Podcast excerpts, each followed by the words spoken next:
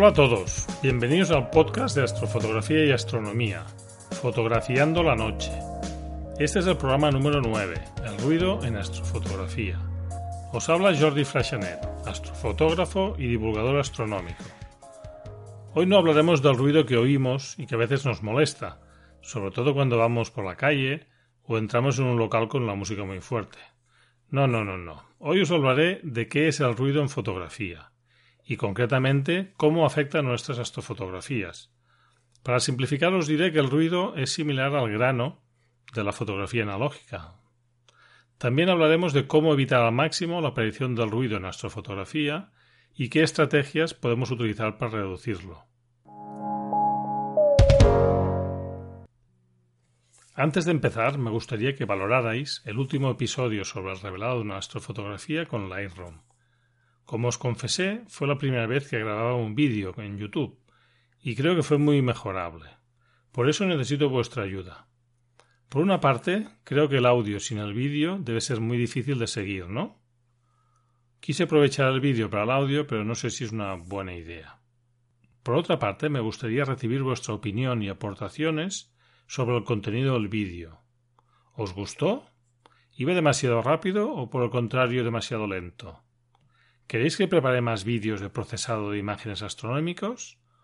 ¿O os gusta más el audio y no sois de mirar vídeos en YouTube? Ya veis, necesito vuestra ayuda para orientar las próximas sesiones del podcast. Podéis dejarme vuestras aportaciones en iVoox, en iTunes o bien en el correo electrónico del programa fotografiandolanoche@astrosolsones.com.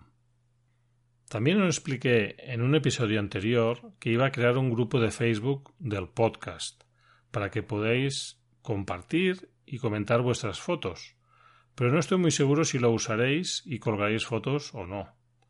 Por esto, ya puestos a pedir, esperaré a tener como mínimo tres peticiones vuestras por los canales ya citados antes de abrir el grupo en Facebook. Así sabré que lo usaréis y que tendrá vida. Ya veis que hoy os doy trabajo pero solo os pido unas líneas, y es para mejorar el podcast que preparo cada dos semanas para vosotros. Ya os comenté en anteriores programas que el ruido es un factor importante a tener en cuenta al elegir una cámara para astrofotografía, pero también cuando hacemos una captura y también cuando revelamos o procesamos una fotografía astronómica. Hoy lo que haremos será profundizar un poco más en por qué se produce el ruido en la imagen digital y de esta manera entender mejor el origen y poder combatirlo con más éxito. Aunque no entraremos a fondo, muy muy a fondo, ya que el tema es muy complejo y nos podríamos perder entre datos y conceptos físicos. Empezaremos por ver qué es el ruido en la imagen digital. Una definición podría ser que son los artefactos o errores que alteran la imagen. Normalmente se aprecia como una granulación, que enmascara detalles poco contrastados o incluso que se confunde con detalles reales. En definitiva, degrada la fidelidad de una imagen y nos afecta mucho ya que en astrofotografía normalmente tenemos imágenes oscuras, con objetos sutiles y fantasmagóricos, que a menudo nos cuesta de captar y son muy afectados por el ruido. La excepción sería la fotografía planetaria de objetos muy brillantes, como pueden ser el Sol o la Luna, pero al fondo del cielo, un primer plano sin iluminar o objetos de cielo profundo son los más castigados. Como ya saben los fotógrafos expertos, las sombras siempre son las más afectadas por el ruido. Para entender este tema, primero deberemos definir lo que se entiende como señal y lo que se entiende como ruido. La señal sería la información, sería la luz, el color que queremos captar, que dan la forma a los objetos que queremos fotografiar. Y el ruido es la distorsión o la información falsa que se añade en todo el proceso de captación y generación del fichero digital. Por lo tanto, en la imagen captada tenemos la suma de señal y de ruido. Nosotros querríamos una imagen final con la señal sin contaminación, sin contaminación por el ruido, pero veremos que es físicamente imposible y que solo podemos aspirar a minimizar el ruido hasta niveles que sean aceptables. Primero, deberemos imaginarnos cómo funciona un sensor de una cámara digital. Simplificando diremos que tenemos un sensor que es una superficie preparada para detectar la señal que queremos captar. Esta superficie recibe el impacto de los fotones que transportan la luz. El sensor, gracias al efecto fotoeléctrico, que por cierto fue descubierto por Albert Einstein, pues el sensor absorbe la energía del fotón y a su vez libera un electrón que será captado y almacenado y posteriormente amplificado, después contabilizado y convertido en señal digital. Ya veis que el proceso es largo y todo esto pasa en fracciones de segundo, muy muy rápido. Existen diferentes tipos de ruido en función de su origen y es importante conocerlos para saber la mejor estrategia para reducirlo. Empezaremos por el ruido de lectura.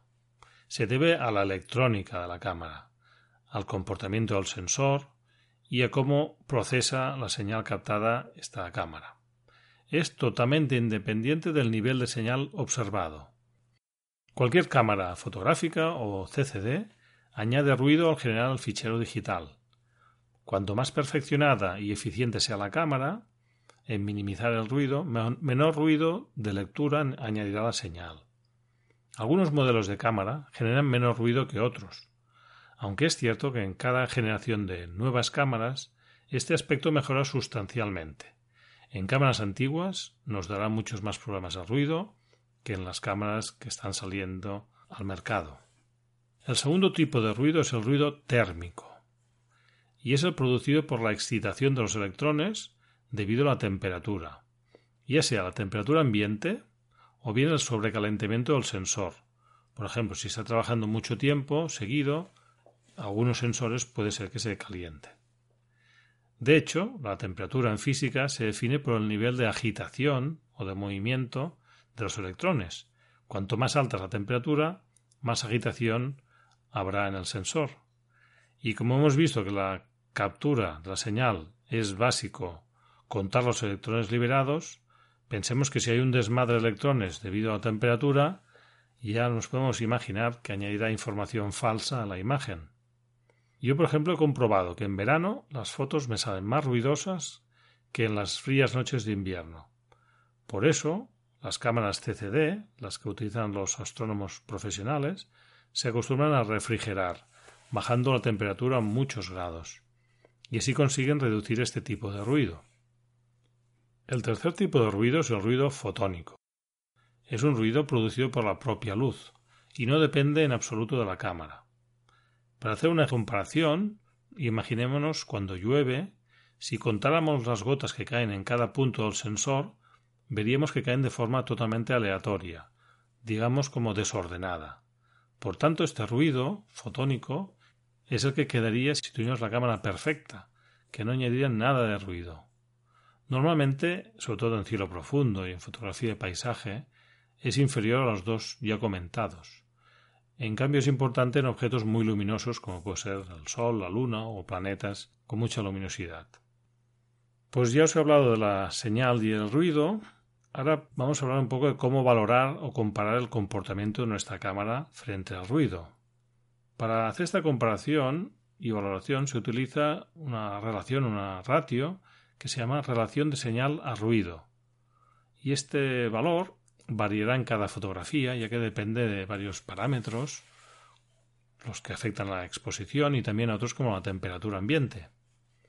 Pues bien, ¿cómo se calcula esta relación de señal a ruido?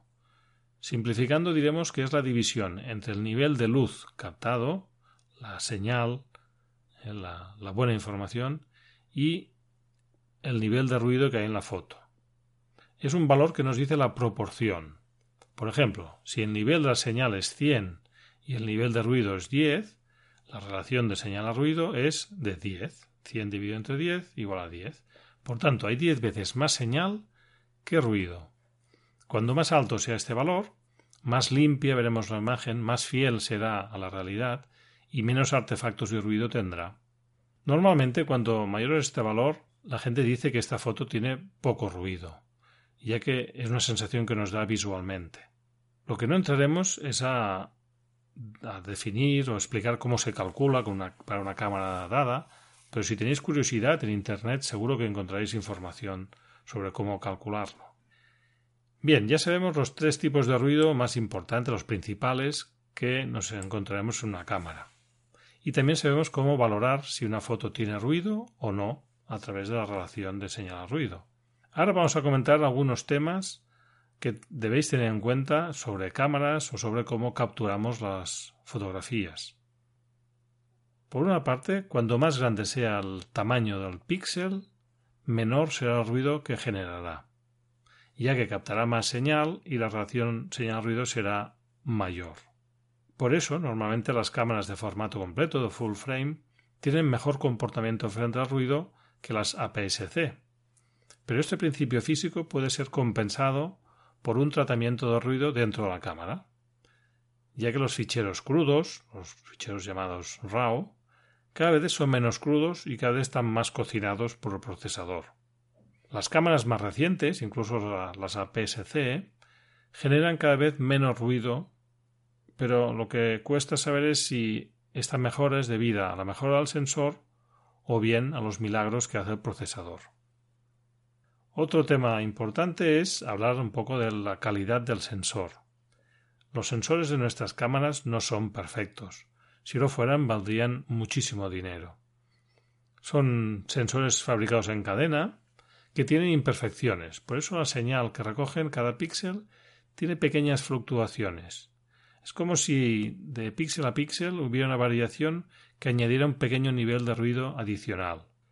Otra consecuencia de estas imperfecciones son los píxeles calientes que se llama, que son unos píxeles que se saturan más pronto que el resto o bien que ya de entrada ya están saturados. Podéis hacer una prueba con vuestra cámara. Poner la tapa, tapando el objetivo, y hacer una foto de 10 segundos, por ejemplo. Debería salir completamente negra, ¿no? Pues bien, en la pantalla de la cámara seguramente la veréis negra. Pero si la descargáis a vuestro ordenador y aumentáis al 100%, veréis unos puntos brillantes blancos, o bien de colores, que son los llamados píxeles calientes y son defectos de fabricación del sensor. Si son pocos no es problema, y hay maneras de corregirlos, por ejemplo, restando una toma oscura, que se llama dark frame, que después hablaremos un poquito. Otro tema a tener en cuenta es la ISO. Normalmente si subimos la ISO, automáticamente subirá el nivel de ruido de nuestra fotografía, porque lo único que hace la ISO es multiplicar el valor de la señal recibida, y ya sabéis que para mejorar la señal, la relación señal-ruido, deberemos incrementar la señal, no multiplicarla artificialmente. Hay una excepción, que son las cámaras ISO-LES o con ISO invariancia. Estas cámaras no añaden ruido al subir la ISO dentro del rango inicial. A partir de 12.000 o 25 o 50.000 sí que añaden ruido, como cualquiera. En este caso es equivalente subir la ISO en la cámara a subir la exposición o los niveles en el procesado posterior. Por ejemplo, de cámaras ISO-LES hay varias Sony, la 7S por ejemplo, o la Nikon D750. Encontraréis esta información de diferentes cámaras si la buscáis por Internet. Pero, después de lo que he dicho, no todo es tan dramático como, parece. Cada cámara tiene su nivel de ISO al que rinde bien, y aunque no sea ISO-LES, se puede subir la ISO hasta un nivel óptimo y debéis investigar y probar con vuestra cámara para encontrar cuál es este nivel de ISO que os permitirá tener una fotografía con una buena señal y con un nivel de ruido aceptable.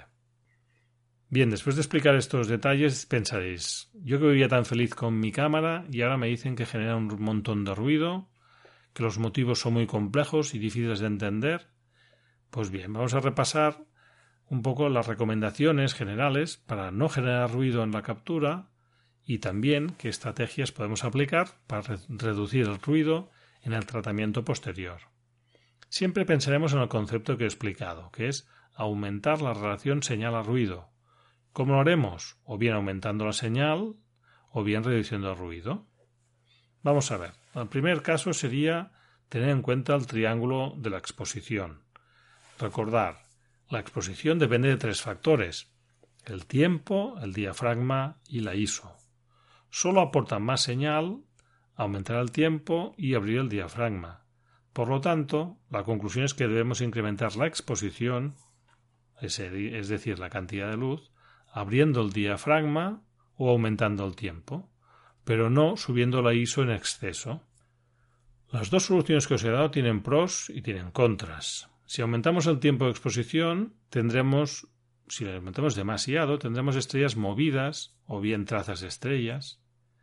Y si abrimos el, demasiado el diafragma, podemos tener aberraciones ópticas.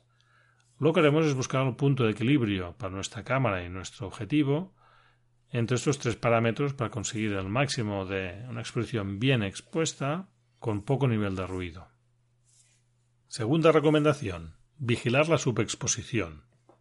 Ya sé que soy muy pesado.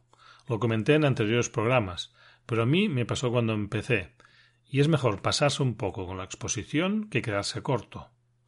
Si veis que os un histograma muy enganchado a la izquierda, al punto, punto negro, punto cero, y un cielo muy ruidoso, ya sea con un fondo de granuloso o bien que hay un color de fondo muy rojo con colores muy variados, lo que debéis hacer es alargar la exposición.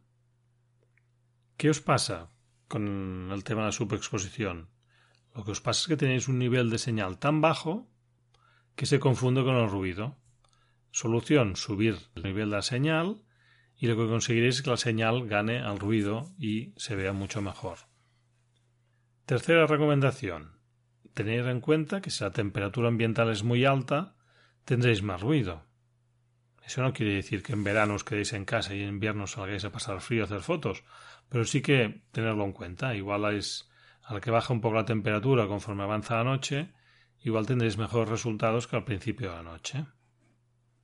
Otro tema a tener en cuenta es que si vuestro sensor se calienta con un uso muy continuado, cuando lleváis mucho rato, el que podéis hacer es dejarlo descansar entre foto y foto, o cada cierto tiempo, cada hora, dejarlo descansar un ratito y solamente bajará la temperatura y igual rendirá mucho mejor.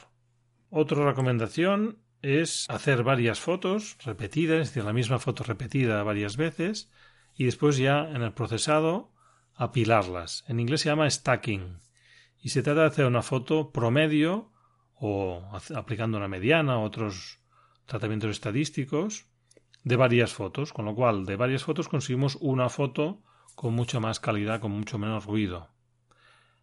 El motivo de que podamos hacer esta mejora es que el ruido es fundamentalmente aleatorio. Cuando hacemos un tratamiento estadístico, al no repetirse el ruido en los mismos píxeles, se rechazará porque no se repite. En cambio, la señal que estamos captando se repite en todas las fotos, con lo cual la señal se reforzará y el ruido se rechazará. Para hacer este tratamiento las fotos deben tener los mismos parámetros, como es el tiempo, la ISO, el diafragma, etcétera, etcétera. Y se pueden apilar con un programa especializado. Yo os diré dos programas. Uno se llama Deep Sky Stacker, las iniciales son DSS, y otro más reciente se llama Sequator, con Q. En las notas del programa encontraréis el enlace a los dos programas. Lo que conseguiremos es reducir el ruido sin tener que cambiar la cámara y comprarse la más nueva y más cara. ¿Qué inconveniente tendremos en este proceso? Que es que si son fotos de astropaisaje, cuando las apilemos, se tomará como referencia las estrellas, y las estrellas que apilarán y quedarán bien puestas. En cambio, el primer plano quedará movido, desplazado. Hay una solución, podéis hacer dos exposiciones y después combinarlas con el programa de procesado. Por ejemplo, una exposición para el primer plano, con más tiempo de exposición, con menos ISO, para conseguir una, fotografía con poco ruido y con más calidad. Y para el cielo, pues hacéis, por ejemplo, 10 fotografías, las apiláis, como os he dicho, con el Deep Sky Stacker o el Equator, y posteriormente en el programa de, de procesado ponemos una máscara entre las dos fotografías y las combinamos ¿eh? o las fusionamos con la máscara y nos quedaremos con la parte del primer plano de la exposición de más calidad y la parte del cielo que está apilada. Si esto lo ves muy complicado, el programa este que os he dicho, Sequator, que es gratuito, igual que el Deep Sky Stacker, el Sequator lo hace automáticamente. Pones 10 fotos repetidas y, ya separa, digamos, lo que es el primer plano del cielo y lo fusiona.